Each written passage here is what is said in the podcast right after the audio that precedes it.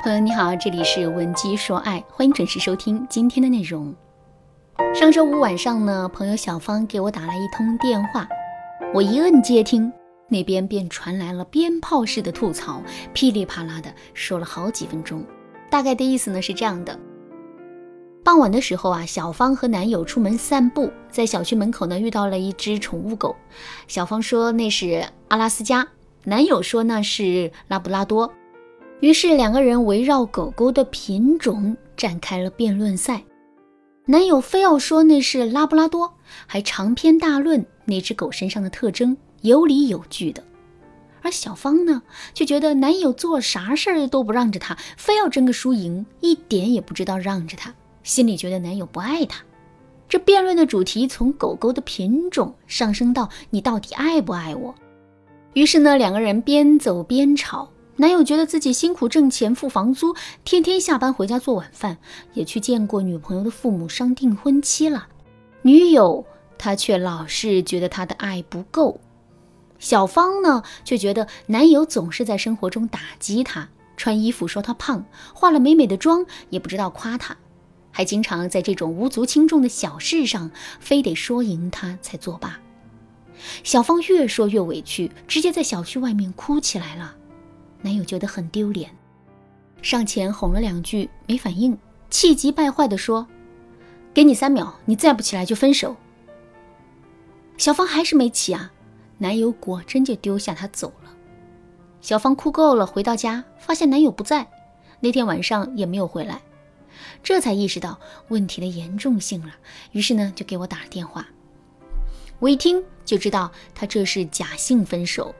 男友是冲动之下才说的分手，不回家也是想吓唬吓唬小芳，希望小芳可以改改自己动不动就哭的毛病。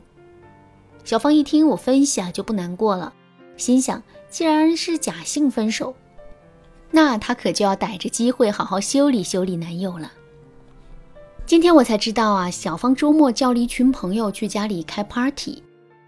朋友中男生占大多数，而且他还穿得很性感，关键是还拍照发朋友圈。期间，男友给她打电话发微信，她看着不回，还截屏在朋友圈炫耀。周天，男友回家发现小芳把家里的门锁都给换了，他进都进不去。出乎意料的是，男友这时候突然给小芳打了个电话，言语之中还有道歉的意思，并请求小芳开门。小芳啊，心中暗喜，却又感觉哪里不对。本以为这件事情就算过去了，之后一段时间，两个人也算相安无事。然后到下个月该交房租的时候，男友却不愿再继续租下去了。小芳反对，却无济于事。男友自己先把自己的东西搬走了。小芳这时候还觉得男友在跟她闹脾气，扔下工作去她父母家找她道歉求原谅。但是男友都无动于衷，不愿再和她在一起了。本来是闹闹脾气的假性分手，却在一个周末的时间演变成了真性分手。不仅是小芳，我的很多女学员也是这种情况，不懂得分手类型，也不懂得男人心理，于是啊，将哄哄就可以解决的问题演变成老死不相往来。那么，我们到底该怎么区分真假性分手呢？下面我就来教给大家一个判断的建议手段。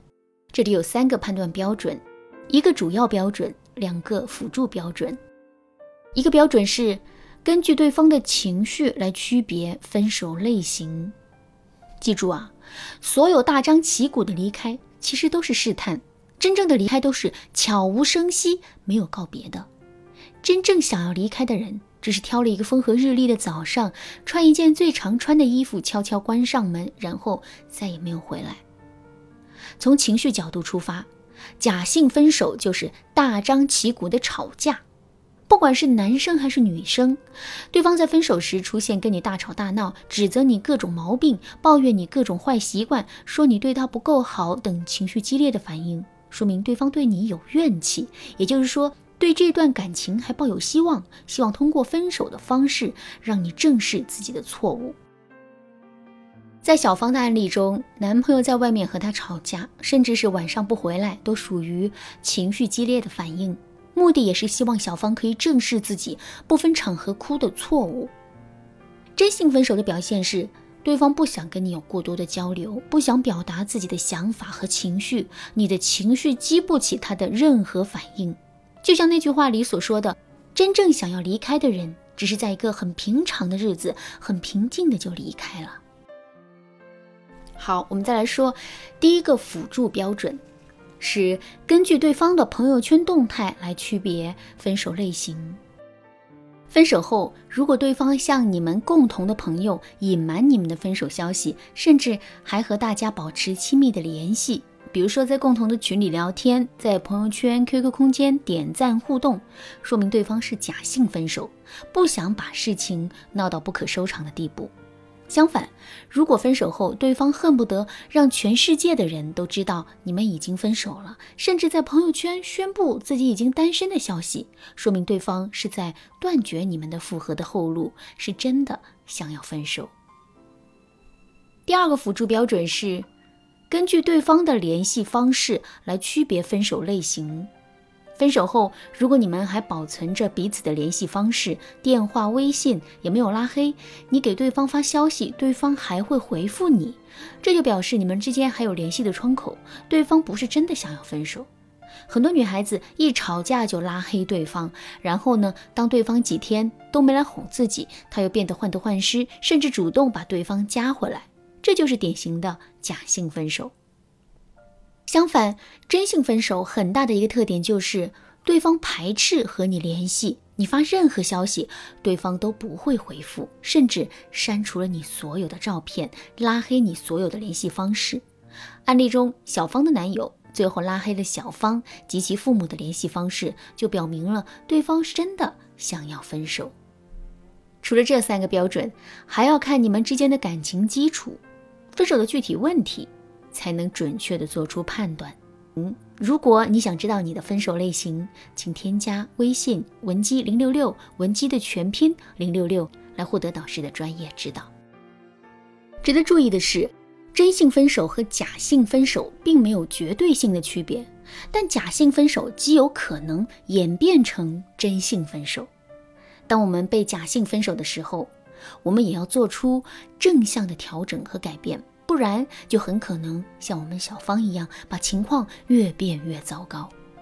首先，我们得明白啊，当假性分手发生时，前任是想获得我们的关注，或者是希望我们能够正视自己的某个坏习惯。这个时候，我们得静下心来反思我们哪里做的不好。我给大家的建议啊，是准备一张白纸，在上面写下男友曾经抱怨过的问题。比如你是不是很爱哭？你是不是总是黏着对方，要求别人秒回？你是不是不太尊重别人的父母？你是不是和别的男生走得太近？等等。其次呢，找到自己的问题之后，再认真思考如何去解决。我给大家两点不要做的建议：其一，没底线的去道歉、求原谅、写保证；其二，不要去找共同的朋友倾诉抱怨。因为对方极有可能将你的抱怨的话传递到对方的耳朵里。当然啦，最好的建议就是寻求专业人士的帮助。